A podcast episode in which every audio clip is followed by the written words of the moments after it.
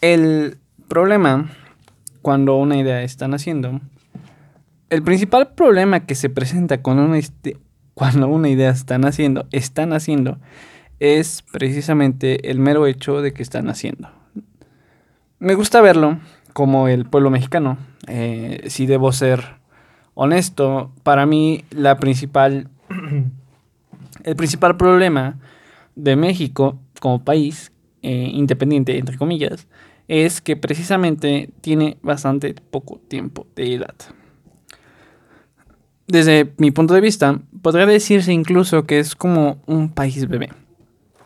Entonces, pues por eso es como que se toman malas decisiones y no se sabe cómo llevar realmente un... Eh, pues sí, cómo llevarse o cómo sacarse adelante. Pues lo podemos notar en las malas decisiones que llevamos tomando 200 años, en las que no se da pues el, la atención a las personas que se debería dar como... Eh, pues sí, la atención, esta misma. Perdón mi falta de eh, palabras, de fluidez. Bueno, entonces es esto lo que iba, lo que decía de manera muy resumida con el problema de una idea pequeña, una idea que están haciendo, no sabes cómo llevarla, no sabes hacia qué lado guiarla. Supongo que voy a terminar subiendo esto como un... ¿Cómo puedo decir? Un, un pretexto, una excusa, una razón del motivo por el cual está, existe ausencia de calidad sí, sí, calidad en esto que es el podcast. Un podcast que realmente no creo que escuche a alguien como tal. Pero que no me molesta esa idea porque sinceramente no siento que esté ofreciendo realmente mucho todavía. Eh, la idea que tengo para este proyecto es bastante, no sé si ambiciosa, pero sí bastante definida. Y no he podido darle lugar precisamente porque no es mucho lo que tengo, no es mucha la experiencia, no son muchos los recursos, no es mucho el equipo que está detrás de todo esto, que a final de cuentas es una sola persona, un ejército de un solo hombre, pudiera decirse, me gusta esa expresión. Y considero, vuelvo a lo mismo, que el problema principal es que es una idea nueva, una idea pequeña, una idea que están haciendo y es por esto que toda esta semana, que no sé, supongo que pasó, del, o que está pasando, tal vez lo suben eh, justamente ahorita, de lo que es el lunes 18 de octubre a que tal vez domingo 24, em, supongo. Toda esta semana realmente no hay nada de contenido. Ah, hasta el momento había estado sacando el proyecto pues arrastras, no arrastras, o sea, contrarreloj. A veces era de grabar el episodio el mismo día, un día antes. Y terminar de editarlo en el mismo momento en que se estaba este, subiendo. O sea, cinco minutos antes de que estuviera publicado es como se terminaba de editar o a veces ni siquiera así. Considero que esta temporada que ha estado saliendo adelante, la primera temporada, y este proyecto que es el, el discurso egocéntrico, son más que nada como un piloto del contenido que realmente quiero sacar. Y por eso, creo que precisamente es el motivo por el cual no me molesta tanto la idea de que no haya grandes números. A final de cuentas me interesa sacar contenido, adaptarme, encontrar el formato que me gusta, que considero ya tengo más definido cuál es, pero que todavía no puedo alcanzar precisamente por la falta de apoyo, pudiera decirse, de otras personas. No quiero hacer un monólogo siempre, quiero sacar... Bueno, está bien, está bien, ok, vamos a, a pasar a esto que quería explicar en, más adelante, pero creo que bueno, tendré que hacerlo de una vez. Porque siento que es necesario. Em, ¿Qué es el cínico narcisista? ¿Qué es esta parte? ¿Cuál es el enfoque que se le quiere dar a este proyecto? Supongo que se no, es que no, me parece que no. En, el piloto de este, este, de este proyecto, el primer episodio que se subió como tal, que tenía ya definido el formato de podcast, eh, trataba de explicar un poquito acerca de las definiciones de lo que es el cínico, de lo que es el narcisista y por qué cínico narcisista. Y hablaba un poco de la filosofía del, que viene detrás de todo esto, de, esta, de, de este juego de palabras. Pero creo que en ningún momento me referí a lo que este proyecto como proyecto quería lograr o por qué nace. O al menos eso creo, no estoy del todo seguro. Nace la idea cuando me gusta, ok, cómo, cómo hilarlo, cómo estructurarlo. Yo soy una persona que, como pueden darse cuenta, no se queda callada. Y no en el sentido de que si algo le parece injusto, pues alza la voz. No, hasta eso no me considero de esas personas. Creo que más bien me refiero a que soy una persona que constantemente está hablando, que constantemente alza la voz en el sentido de que dice lo que tiene en la cabeza. No puede simplemente dejar que esas ideas se queden almacenadas cuando sea la ocasión, porque lamentablemente no tengo como que siempre esa oportunidad de expresarme. Pero me gusta mucho esa parte de platicar y tener una retroalimentación eh, en la que tú al exponer tus puntos de vista recibes una respuesta pensante, una respuesta coherente a lo que estás diciendo, que te entiende, que replica ciertas partes que no están de acuerdo con tu discurso y que a la misma vez tú, tú este, al escuchar estas y dices, ok, está bien, en esta, en esta parte tienes razón, pero en esta parte no tienes razón porque yo considero que esto es así y es así. Ese es el tipo de pláticas, ese es el tipo de cosas que a mí me gustan y me he dado cuenta cuando, pues que tenemos las personas que me rodean y yo tenemos un tipo de plática interesante. Es un tipo de plática que realmente no muchas personas suelen tener. Y que a y, o sea, bueno, eh, ¿de qué me baso en esto? Pues que he tenido pues, oportunidad de platicar con personas a las que no tengo como tal en mi círculo social. Pero si te das cuenta que realmente su plática no pasa de las cosas más básicas que pueden ser una conversación.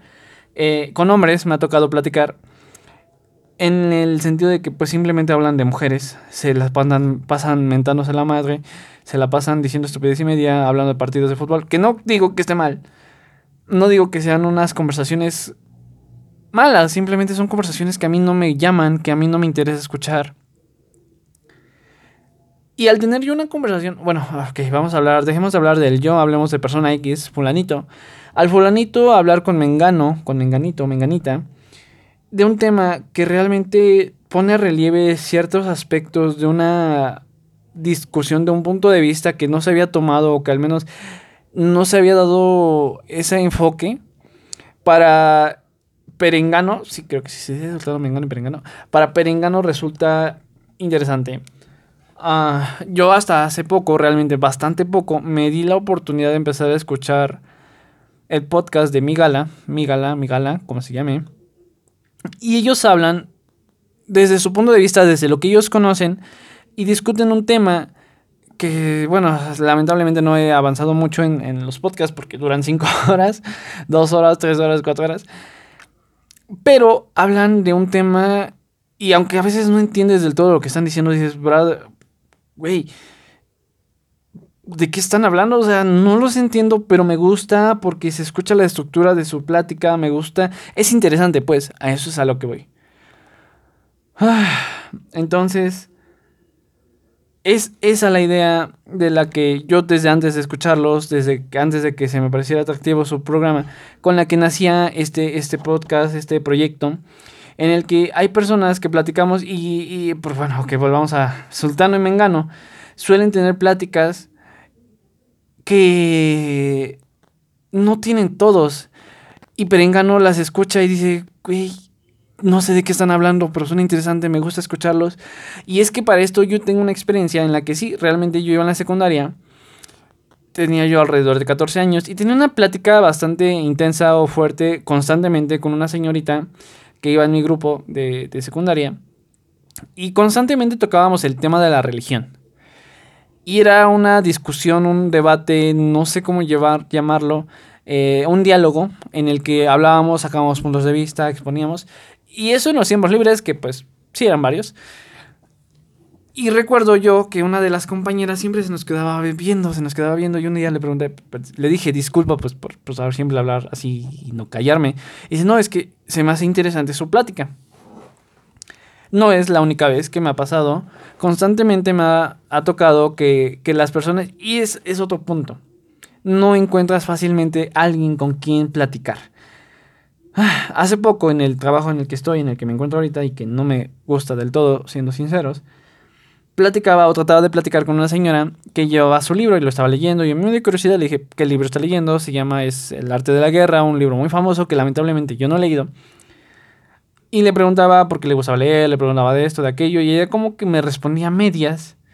Y yo así de, bueno, pues es que, bueno, está bien, sí, suena bien, pero pues a mí me gusta esto, la lectura, por esto. Yo soy muy fan, soy, creo que mi, mi lectura predilecta siempre va a ser el cuento, la narrativa latinoamericana, que nace del boom latinoamericano por la forma en que le enfocan las cosas, sacando de situaciones tan ordinarias cosas extraordinarias y el romanticismo que manejan en el que pues hasta las cosas más pequeñas pueden ser grandes y como el amor no es perfecto, es completamente imperfecto, como el amor de, de, de por muy intenso que va a ser, lo que lo va a hacer especial es que va a acabar no es eterno. Y eso es lo que lo hace especial, eso es lo que hace que cada minuto cuente más, que cada minuto, cada segundo valga, cada acción, cada gesto resulte en una belleza más asombrosa al cuento, por ejemplo, la historia, la narrativa la anglosajona, no sé cómo se le puede llamar, en la que tiene que suceder el fin del mundo para que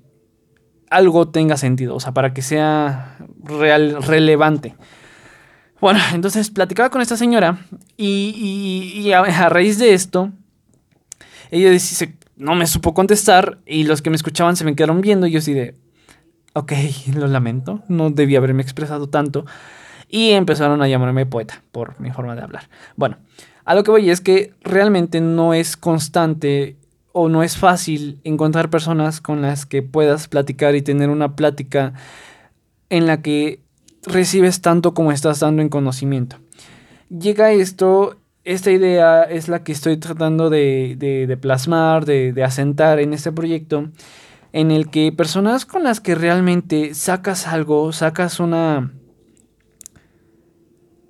una enseñanza, por decirlo así. O sea, hay personas y muchas, muchas personas, eh, bueno, no tantas, pocas en comparación a las otras personas, que mm, están en todas partes, eso sí, que tienen una plática, un punto de vista bastante interesante, tienen mucho que decir y no necesariamente desde lo académico, sino desde la experiencia de vida, desde la experiencia laboral. En todos los aspectos considero que hay personas que tienen cosas que decir y que es, es eh, edificador, es, es este, enriquecedor, pues hablar con ellas.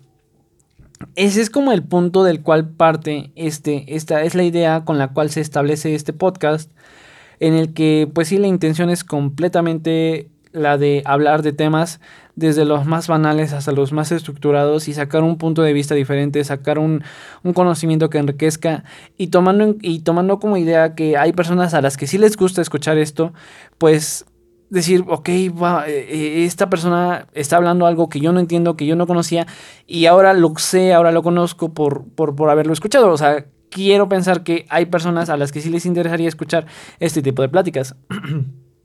A mí me gusta mucho escuchar, volvió a lo mismo. Eh, yo el primer eh, acercamiento, creo que como la mayoría de los que escuchan podcast, o a lo mejor no, a lo mejor estoy generalizando, al menos a la, última generación que empieza a escuchar podcast, eh, o los más recientes, pues, nace nuestro gusto por Ricardo, Ricardo, Roberto Martínez, Roberto MTZ, en el en el cual su principal atractivo es que entrevista a personas, artistas, a personas que muchos admiran de una manera, ya sea por esta razón o por aquella razón. Y siento yo que su... Aparte de eso, o sea, y partiendo de eso, hace que su encanto recaiga en la parte en que te das cuenta que son personas tan normales como tú o como yo que comparten un punto de vista que dices, ok, yo soy, yo estoy aquí como espectador y pienso, o sea, pensaba algo similar a lo que está diciendo este brother que está ganando miles de pesos o está yéndose a otros países o no sé, no sé. Entonces siento yo que ese es el encanto y nace esa idea, dije, bueno, ok, es, ellos lo único que hacen no es una entrevista, no es como tal una entrevista, al menos no en los últimos capítulos, sino simplemente son pláticas en las que te vas dando cuenta pues que el desarrollo de este personaje, porque al final de cuentas se vuelven personajes, nace de una persona real que siente que ha tenido momentos difíciles, que ha tenido momentos complicados, que ha tenido oportunidades, que ha desechado o que se ha visto obligado a generar él mismo sus propias oportunidades. Eh, es allí donde nace pues el interés de mí hacia los podcasts, diciendo yo que es como que la principal atractivo de muchas personas que escuchamos o empezamos con esto de los podcasts. Eh, nace esto, este gusto, dije, bueno, yo quiero armar un podcast, la verdad no conocía mucho la estructura. Y eventualmente llego a lo que es Status Quo y Migala. Em, que son creo el formato que más me gusta como para, para un podcast. Porque no sé si es el morbo o el interés, es que no sé ya de verdad. Eh, que te hace querer hacer algo así, o, escuchar, o querer escuchar algo así. Porque dices, ok, este brother, esta persona, y bueno, para empezar ellos, este, tan solo Carlos Vallarta ya es una persona eh, de, renombre, ya es un personaje público, una figura pública que dices, ok, ¿qué piensa? Y es, es, creo que es una de las cosas que más me gusta de ellos, tanto de Roberto como de Migala, como de Status Quo con Carlos este, Vallarta, que ellos son personas que tienen un conocimiento increíble, su forma de hablar, su forma de pensar. Eh, digo, a mí me fascina, a mí, a mí en lo personal me fascina, porque a mí me gusta aprender. o sea, ¿quién se imagina que una persona que se la pasa hablando así, señoras, sí, señores, diciendo, yo, yo soy moreno, y esto implica que inmediatamente mi, forma de ser, mi, biología me, me, obliga a, hacer, a delinquir, a, que ver un güero y decirle, oye, cámara, mi hijo, ya te la sabes? ¿Quién se imagina que la persona que habla así, que una persona que habla así, tiene un punto de vista tan objetivo, tiene un conocimiento tan, tan grande de la vida y a su manera, porque realmente Roberto es, también tiene esa parte de que conoce mucho, sabe mucho, cita constantemente a tantas personas, pero Carlos lo hace de una manera más de barrio, o sea, más natural, más real. Él, por ejemplo, en el podcast que tiene con Roberto, habla de, de los capítulos de Bob Esponja y dice, ah, pues es como, como, como en este capítulo donde Calamardo se hace bello. Y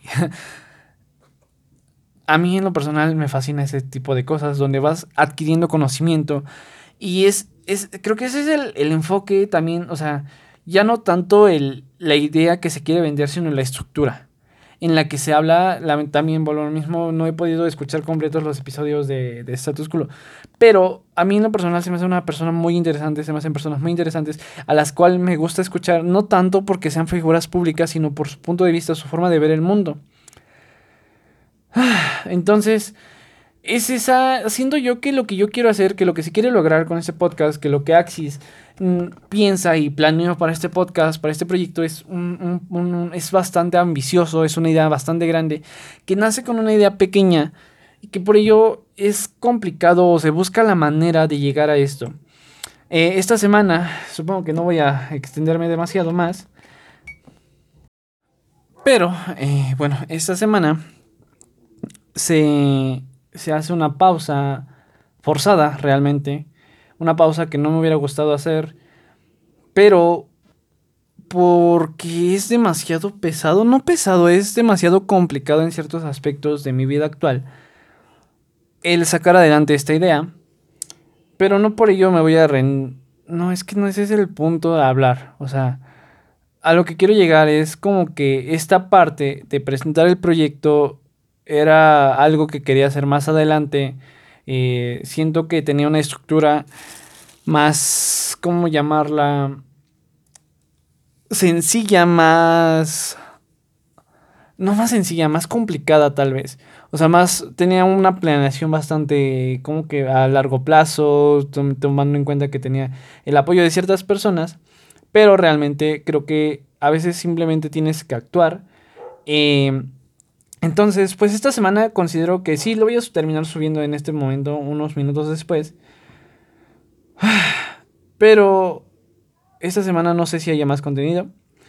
Me voy a tomar estos días no para descansar, porque realmente cuando estás empezando algo no te puedes dar el lujo de descansar. Tienes que tirarle hacia adelante y si ya estás cansado, pues seguir aguantando y aguantando, aguantando hasta que algo de esto funcione. Entonces, pues solamente puedo decir que esta semana, eh, supongo que esto va a ser como una explicación. Eh, explicación que nadie pidió, pero que yo quiero dar. Así se va a llamar el episodio. De este discurso egocéntrico, porque supongo que al final de cuentas esto es. O simplemente así, sin fuera de temporada, nada, simplemente va a ser eso. Es un paréntesis que se abre. Entonces, eh, sí, eso se va a llamar paréntesis. explicaciones que nadie pidió, pero que yo quiero dar. Eh, continuamos la siguiente semana con la programación normal. Esperando darle una Ah, ¿Cómo decirlo? Una estructura, una, una estructura diferente, un poquito, no tan diferente porque pues quiero seguirme apegando a ciertas cosas que había planeado, pero pues en general, no sé, simplemente quería pues comentar esto y pues nos escuchamos el lunes.